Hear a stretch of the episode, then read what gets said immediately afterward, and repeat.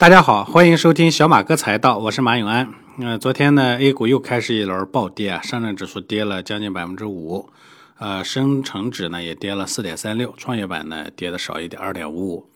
呃，沪深两市四千多只股票呢，呃，大部分啊都在下跌，呃，其中呢超过两千七百只股票呢跌幅超过百分之五，有一百三十七只股票呢直接跌停，呃，所以应该说是一个比较，呃。跌幅啊，也算是比较大的一天。那港股呢，更是惨不忍睹，恒生指数跌了百分之五点七二，而恒生科技指数呢是跌了八点一。呃，几个月以来呢，A 股和港股呢，尤其是港股啊，一直在自由落体般的下跌。近六十个交易日呢，上证指数跌了呃近百分之十七。呃，创业板跌了百分之三十，恒生指数跌了百分之二十一，而恒生科技跌的最狠，跌了百分之四十以上。那么从最高点算起来呢，恒生科技呢基本上已经大概把百分之七八十呢跌走了哈。呃，不光是腰斩了，这个直接跌到脖子了是吧？尤其是最近几天股市的暴跌呢，更是刷新了历史记录。所以大家会觉得这种下跌呢，感觉极其不正常是吧？非常惨烈。那为什么？呃，除了呢，中国本身的经济刺激计划的力度不够以外啊，呃，最大的外因啊，就是就外资呢在撤出中国啊，而外资撤出中国的主要原因，啊，一方面呢是因为呃美国呢这个呃监管机构呢发的这个，就像这个事儿呢之前呢已经发已已已经有了哈，不最近呢在这个很敏感的时间点上呢在持续发酵，把五家公司呢挂到了待退市啊这个名单上。呃，那所以呢，最近这几天呢，这个外资呢就在持续的流出中国，呃，五天的流出金额呢超过了六百亿，呃，做空中国的股指期货呢更是被大幅买入啊，所以有人说呢，这是美国在发动金融战，在收割中国，呃，是不是在收割中国啊？我们先存疑，但是呢，显然外资的大量流出以及在这个敏感点上啊，美国呢再启动啊这个。呃，就这个审计的问题呢，再再启动对中国上市企业的这样的一个呃审计和监管啊，这个显然呢是有这样的这个意味在。呃，我们看看大洋彼岸的中概股就知道，从三月十号美国开始对中国发动这种金融制裁开始啊，中概股呢就开始了全线崩盘。截止到三月十四号呢，有一百五十六只中概股的股价相比最高峰时期呢缩水了百分之九十以上，阿里巴巴的股价只有七十多。那相当于巅峰时期的百分之二十啊，五分之一。滴滴呢，只有一块七了啊，缩水了百分之九十以上。包括像京东、未来、拼多多、爱奇艺、小鹏汽车、B 站、知乎、好未来等等，都惨遭暴击，呃，被重锤。呃，港股呢也是一样，难逃厄运。腾讯的股价呢跌破三百块啊，只有巅峰时的百分之四十。小米呢跌到十一块五啊，只有巅峰时期的三分之一。网易呢当然好一点，也只有巅峰时期的一半。呃，这些呢都是关系到中国未来的股票啊。呃，如今呢，一个个股价一落千丈，蒸发了天文数字一样的市值。中概股呢，三个交易日就蒸发了七千亿。如果从去年算起呢，中概股的市值减少了一点三七万亿美元，相当于中国 GDP 的百分之十。呃，客观的讲啊，这里头当然也有一些我们自己的原因啊，包括像对各个行业的一些整顿啊，是吧？这个过于粗暴啊、简单啊等等的，给了别人借口。但是不得不说呢。这一轮对中国企业的这个收割，啊，这个非常惨烈。呃，很多人呢对于这个呃股价这个东西，总觉得它是个虚的啊，是个泡沫啊，没概念。但是在现在的这个呃经济环境下，你很难区分谁是虚谁是实，因为这种啊虚拟的股价带来的资金，它最终呢是实实在在的投入到啊实体生产中去了。你比如说啊，拿阿里来说，那只有高企的这个股价。不停的投在这个高企的股价上呢，持续的再融资，吸纳来的资金才支撑了它在各种啊这个人工智能啊新的这个代表未来的研究方向上的持续的投入。而当股价掉下来的时候，这些钱都没了。所以很多人呢对这个在站在传统的这个这个思维的角度啊，啊总觉得呢这些股价这个东西反正是虚的，没什么意义，涨起来跌下去都没有什么意义。但是在今天。跌下来，它就是对我们实实在在的打击，对于经济的未来实实在在的打击。而这次受打击的这些企业呢，基本上真的都是代表着中国未来的企业。我们的人工智能的技术，我们很多这个数据算法、IT 的技术，都在这些企业里头生产，啊，都在这些企业里头推动，都在这些企业里头研究。当他没有钱了的时候，这些研究都会停下来。啊，所以这其实是个非常呃现实的问题。呃，我记得二零零八年这个呃美国金融危机以后。啊，在第二年的时候，当时的美联储主席格林斯潘在做这个国会咨文的时候，他讲到，因为当时呢市场掉下来以后，很快又反弹回来了，反弹回来以后呢，美国呢很快就因为金融危机的打击，马上陷入衰退了，但是经济很快就回来了。当时呢，他做国国情咨文的时候，他说，股市的大幅上涨是本轮经济意外复苏的最主要的来源。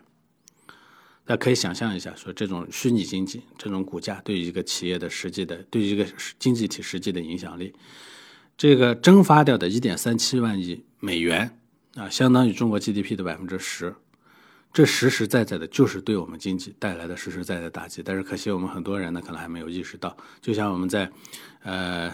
农耕时代是吧？面对人家的坚船利炮的时候，我们总觉得人家那都是奇技淫巧啊，都是上不了台面的东西。我们只要有孔孟之道的就能解决问题，对吧？啊，后来呢，我们被人家打败了。今天呢，其实我们面临着新的攻击。这个时候呢，如果我们还缓慢，还固步自封，有可能我们未来就会死在这上面。那很多人也说说，由于我们的股票的泡沫太大，就像美国两千年的互联网泡沫一样。实际上，不论是中概股还是香港的科技企业，都有坚实的基本面支撑。啊，这跟当初互联网泡沫时期的美股完全不能同日而语。基本面没有发生什么大变化的情况下，这种下跌就是不正常的。这种情况下，什么基本面分析、技术面分析都失灵了，就是因为人家在针对你的金融体系，在发动攻击、发动战争。目的呢，当然就是要通过金融控死你的科技企业，打断中国产业升级的过程。我记得在呃二零呃一八年贸易战之初，我当时呢对这个贸易战呢，当时对中美冲突啊有过一个呃分析，有个判过一个判断。第一呢，我认为呢这个它会是长期的，从开始的贸易战开始，然后进化到呃科技战啊，再进化到这个金融战啊，再进化到。啊，以地缘啊政治的围逼堵啊为主的地缘政治之争，最后到代理人战争，最后的有可能就会爆发直接战争，这是当时呢我们认为的一个路径啊。同时呢，啊我们也认为呢，就贸易战本身，就它的这个冲突本身来说，它一定会力争打断中国的这个完整的产业链。这个产业链打断会包括两层，第一层呢，把你的头部的竞争优势打掉。第二，把你中间结这个产业链中间的优势的环节，要么掐走、拿走，啊，就是吸引他出去到人家国家去；要么就是直接把你掐死。那么金融战其实跟这个是有关系的，因为金融战这一次打掉的都是我们代表未来的头部企业啊。这些企业呢，一旦一蹶不振，我们所谓的科技进步，所谓我们在五在这个人工智能啊这些上面的优势，那很快会。烟消瓦解，因为世界呢残酷在每一样东西的新的东西都是天量的投入，不计成本的投入，最后呢才能产生出来的。尤其到了今天这个阶段，一旦资金没了，什么都做不成。嗯，所以那这一次呢，这个金融战呢，应该说来的非常快啊，在乌克兰战争爆发之下呢。趁着加息呢，直接对我们这个发起了金融上的这个冲击，而在这方面，说实话，中国是非常明显有劣势的。我一直讲，我们在科技方面的差距没有想象中的那么大，但是我们在金融上的差距，那比你想象中的要大得多得多啊！如果说在科技上呢，我们是一个初中中生跟一个高中生的对决的话，在金金融上，我们就是个幼儿园水平跟一个大学生的对决。所以呢，大家可以看到，这一次呢，我们直接被人家打得毫无还手之力。外资一边加速撤出中国，一边加杠杆做空中国，啊，用了很小的成本就获得了天量的收益，而留下的是什么呢？留下的是中国资产的蒸发和流失，百分之十的 GDP 瞬间就消失了。而我们在今天呢，还还毫无察觉，毫无感觉，除了股民以外，啊，其他人还毫无察觉，觉得这这置身事外，跟我们没有任何关系，啊。但是对于美国人来说，金融战不是第一次啊。那美国的曾经那些对手都遭受过金融战的暴锤，同样的事情曾经发生在苏联和日本身上。苏联在七十年代的时候呢，当时其实从经济实力和军事实力上是可以跟美国分庭抗礼的。经济实力大概是美国的百分之六十，军事政治实力呢不相上下。呃，所以一度呢四面出击，差点推翻了美国的世界霸权。苏联呢在八一年的时候呢有一个西方八一啊，就近百万人的大演习，这个呢直接让这个欧洲呢为之颤抖啊。那美国人深知他无论在战争中，无论是核战争还是常规战争，这个是讨不到苏联一点便宜的，那就是用金融战。当时苏联的这个软肋啊，跟今天俄罗斯的软肋是一样的，都在于它对石油呢对这种能源的出口非常依赖。它的外汇收入大多来自于石油和天然气，没有石油呢，它就没有足够的外汇从国外呢购买技术和设备，还有粮食。八二年的时候呢，美国的里根啊就和顾问们制定了计划，对苏联的关键资源进行打击，进而瓦解苏联经济。八五年八月，美国就和沙特勾结。呃，美国当时的中情局局长凯西说服沙特增产，实行逆向石油冲击，打压石油价格，结果石油价格大跌。很快呢，油价从最初的每桶三十啊，跌到了每桶十块钱以下。这个十块钱呢，对于苏联来说，因为这个沙特的石油成本非常非常低，只有四美元左右，它跌到十美元，它也有的赚。但是俄罗斯呢，一个是它的生产成本本身比沙特要高，再加上它的远程的运输成本，所以十块钱基本上是赔钱了。那这个下跌呢，让苏联损失了将近一百亿美元的外汇收入。嗯，紧接着呢，他又强迫国际能源机构规定，欧洲从苏联进口的天然气不能超过需求量的百分之三十。这个呢，就让他的外汇收入进一步雪上加霜。所以呢，他的经济呢就陷入困境。到八九年的时候啊，苏联居民的实际生活水平下跌了百分之七，大约四千万人生活在贫困线以下。这个直接导致了苏联经济的崩溃。所以后来戈尔巴乔夫的改革啊，他就丧失了经济基础。到九一年的时候呢，美国又进一步通过石油绞杀苏联，解冻自己的战略石油储备，又一次鼓动沙特把产量呢提高了三倍。就在美国释放石油储备，沙特大幅扩产的时候呢，苏联没有能力扩产石油了。当时苏联国内的物资短缺，商店十室九空，根本拿不出足够的钱来，所以经济再一次遭受打击。很快呢，九一年年底，苏联这个红色帝国就轰然倒塌了。很多人说，哎，我们只要把这个我们的经济的篱笆守好，我们只要把金融呢这个不完全放开，我们就不会遭受到金融战的这个战争。你除非不跟别人做任何来往，只要跟别人做来往，他就可能啊打击你。所以之前呢，大家总觉得说，呃，这个，呃，你凭什么用你的那个市场来撬动啊我们的这个市场呢？现在大家看到了，怎么撬动的呢？人家打击人家的中概股的价格下跌，然后呢，连带着，因为很多这个，呃，美国的中概股呢，在香港是以存托凭证的形式呢，在香港上市的。那么那边的价格跌了，这边的价格就跌了，香港这边的价格就跌了，对吧？香港的价格跌了呢，那香港跟内地有个比价效应啊，同类的企业，香港跌成这样了，你内地怎么能涨再高呢？那对不起，大家一块跌。所以人家通过这样的一个隐形传导的杠杆。啊，很轻松的用少量的资金就能撬动你大量的资金，人家花了极低的成本就可以让你巨量的财产的烟消云散啊，这就是这个金融战可怕的地方，不是说你不跟他打交道，你就可以躲过去，啊，你一封闭你就可以躲过去，他完全可以用隔山打牛的这种方法来打击你啊。那苏联呢是美国资本家的敌人啊，无法调和，对吧？日本呢是美国人的忠实盟友啊。日本人二战以后呢为美国马首是瞻啊。麦克阿瑟当年在日本的地位比天王还要高，政治、经济、文化、军事全方面拥抱美国的，就这么一个同志家兄弟，也逃不过美国人的金融屠刀。二战以后呢，日本人在美国人的帮助下呢，经济取得了长足发展。到八十年代的时候呢，日本的 GDP 已经超越苏联，成为世界第二大经济体。那这个时候。美国呢就意识到日本对于美国经济的威胁，为了打压日本呢，维护美国的经济霸权，他也对日本开始了这个金融战，和对中国的路径它是一样的。先开始指责日元操纵汇率。八三年的时候呢，美国发表了《美元日元的矛盾现存问题和解决方案》这样一个报告书，里面的中心思想呢就是要求日元升值啊。所以八五年的时候，美国就拉着英国、法国和德国强迫日本汇率升值，签署了广场协议。日元呢就开始一路升值，到八五年签署广场协议的时候呢，美元对日元的汇率是二百三十六点五，到九零年底的时候啊，就差不多要翻了一番，幺三三点八九。嗯，如果从七十年代开始算起，到九十年代中期呢，日元整体升值了二点五倍，而且为了监督日元升值呢，美国在八九年的时候还推出了综合贸易竞争法案——日美构造协议。啊，加速日元的升值过程，并对日本的流通制度啊、投资壁垒啊、土地使用等进行了改革。日本呢是一个世界第二强的经济国家，但是它左右不了自己的命运啊，这确实也是它的悲哀。呃，它是左右不了啊。我们虽然是自主的，但是我们不能呢自毁长城啊。作为一个外向型经济呢，日本的出口因为日元升值遭到重创啊。日本政府当时为为了刺激经济，就开始大水漫灌啊，降准降息，不停的降，投放了天量的货币，造成日本的国内流动性泛泛滥。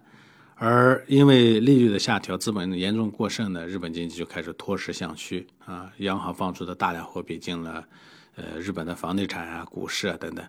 而且呢，热钱呢，国际热钱呢也开始因为日元的升值流入日本，这个导致当时的房地产和股市快速的泡沫化。所以，呃，八四年的时候日经指数就一万多点，到八九年的时候四万点啊，翻了三四倍。但是泡沫很快就破灭了。呃，为了压缩泡沫呢，日本开始加息，从二点五加到了六啊，这个就直接威胁到了日本的房地产和股市。呃，就在这个时候啊，美国呢把它在日本房地产和股市赚得盆满钵满的资产抛售了。啊，紧接着都换回了美元。美国人在进入日本投资的时候，日本的汇率还没怎么升值呢，啊，所以他进来的这个价格是很低的。呃，从广场协议开始算起呢，日元汇率，呃，九零年升值了百分之七十五，到九零年的时候啊，美国人再把日元换成美元，就什么都不干，五年时间就可以赚这个百分之七十五。这中间呢，还能分享日本股市、房地产的暴涨红利，啊，几倍、几十倍的暴利。换完美元之后呢，转手，啊，就买了大量的股指期货来做空日本。九零年的时候，美国交易所专门推出了日经指数认认股权证，哎，这个，呃，这就是个做空期权啊！大量的美国投行呢纷纷购买，开始不择手段的打压日本股市。最后呢，日本股市大跌，房地产泡沫破裂啊！日经指数从最高的四万点，到一九九二年三月份的时候跌到了一万四千点，下跌了百分之七十，一年多时间就被打回原形了。之后，日本就进入了失去的二十年，至今还一蹶不振。所以如今呢，美国他又把这一套呢用到了中国身上啊。之前呢，美国对中国贸易代表莱特希泽，三十多年之前他就是主导对日贸易战的代表。美国人连演员都不换了啊。相比苏联的经济实力的天然缺陷，日本的军事政治不能独立啊，这两个国家其实都有跛跛足的地方。但是中国呢，军事经济方面都很强啊，全能性选手。但是我们不能因为在金融领域里头的认知的落后啊，被人家压着打。啊，这是中国在金融上不缺人才，啊，不缺经验，啊，不缺能力，但我们缺的是认知啊。贸易战我们可以跟美国打的不相上下。当时贸易战开始的时候，我也讲我说，最后胜利的一定是我们，因为在这上面我们是优势在我们，在科技战上我们也终归会追得上来，但是在金融领域差距太大了。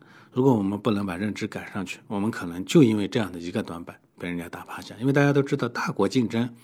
是全方位的竞争，任何一个弱点最后会导致整体的崩盘，啊，所以人家在金融上的这一次的小小的攻击，啊，就让我们的这个股市呢陷入恐慌性的下跌，而我们的反应实在是太慢了，太慢了。呃，中国呢科技创新领域啊，基本上是跟着美国啊，我们的互联网企业基本都在美国上市。所以基本都在金融全球化之下用美元孵化出来的企业，无论是腾讯、阿里还是网易、百度都是这样。他们的兴起呢，一方面是因为中国移动互联网的迅猛发展、流量红利的扩张，但另一方面就是美国的资本和技术的加持，尤其是美国的资本。国内的市场环境、我们的金融环境根本不可能给这些企业足够的资金支持，所以我们可以讲，我们的新经济没有一个企业是靠我们的资本市场支撑涨起来的。早期的这个。风险投资是来自于外部，以后的上市变现也是通过外部啊，没有任何一个是在我们内部来实现的。为啥呢？我们没有办法在内地上市啊，对吧？这些企业又不挣钱，是吧？赔着钱呢，对吧？又没什么质押，是吧？银行贷款不给，是吧？早期拿不到钱，为了后来呢，因为它常年亏损，是吧？这个这个。呃，又上不了市啊！等到人家上市成巨无霸了，成这个奶牛了，天天赚钱的奶牛了，那人家都上市完了呀，对吧？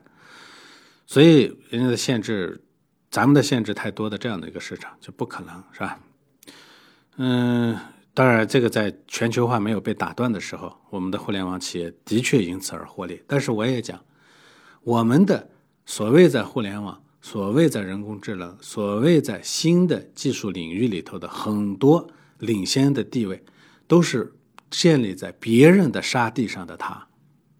当别人不给你沙子，别人抽抽梯子的时候，这时候你就会轰然倒塌。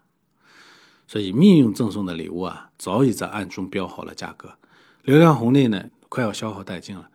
啊，国内的移动互联网发展到天花板，那么这个时候人家就要收割你了，对吧？嗯，外部呢，又我们又没有什么扩展空间，我们对外打呢，呃，这出去打呢，企业出去打这个被别人打压不说，我们在内部呢还不停的打击他们，是吧？可以说我们的企业的内外交控，在别人的市场上，比如说像印度啊等等，人家不停的打你，对吧？我们内部呢又不给支持，还不停的要折腾这些企业啊，那我想，啊，这些企业呢会过得非常惨。再加上在这个时候，人家在关键的这个金融市场上对你再进行一轮打击，基本上，我们大概这些企业呢会度过最艰难、非常艰难的一个阶段啊。嗯，当然，我们国内的很多人觉得这暴跌没什么，这个在他们眼里，股市跌了就是股民、基民的损失一些钱，对吧？这个而且股民、基民这些都是天然的，都应该是去投机分子，是吧？亏了就亏了，没什么大不了，是吧？嗯，很多人呢甚至不会拿正眼看资本市场，啊，金融呢，虚拟的嘛，对吧？实体经济最重要，所以，嗯，我想呢，这次呢是我们的领先的这些科技企业遭受到了恶果，未来呢，我们在其他的领域方面也能一定能一定会遭受到恶果。假如我们不重视，我们就在这个地方会跌很大的跟头！资本市场不仅重要，而且关系到中国的国运。如果没有海外资本上的融资，国内的互联网企业就发展不起来。如果没有国内的科创板、创业板的支撑，国内就不可能具有这么多的具有全球竞争力的什么光伏啊、新能源企业。光靠重化工业、初级的加工制造业，光靠银行这种间接融资方方式，产业升级肯定没戏。中国经济也肯定会陷入中等收入陷阱里。而且呢，资本市场暴跌和房地产一样，会导致金融系统出问题。之前我们上市公司经常在缺钱的时候用股权质押。二零一八年的时候呢，全市场没有股权质押的股票只有二十六只。那当这个市场呢下跌的时候，它也会连带的给金融体系呢带来问题。所以我们应该怎么做？从现在来看呢，美国力量的衰落，各方面的力量都在崛起，维持近七十年的世界体系已经在摇摇欲坠。在这种恶劣环境下，经济全球化根本没有维持下去的土壤，各国都会开始追求去全球化的过程。不单单是在经济上竖起贸易壁垒，金融上的壁垒和冲突也会变得越来越多。这次呢，西方对于俄罗斯的金融制裁就是个典型。因此呢，中美之间呢，我们一定要在借构建我们支撑我们自己的创新创造企业成长的金融土壤。这是或早或晚的问题。我们不可能再把自己的这个成长的基点建立在别人的沙子上。当别人抽梯子的时候，我们还自以为是，觉得无所谓啊！我是大国，我我经得起这点损失，一点三七万亿美元的损失啊！啊，有几个国家能经受得起这种冲击，是吧？败家子也不是这么败的，对吧？所以呢，我们必须得建立自己的强大的资本市场，来支撑自己的这些企业呢，来来成长啊，来壮大。所以我们今年呢提了说，我们的目标呢是要完善我们的注册制，是吧？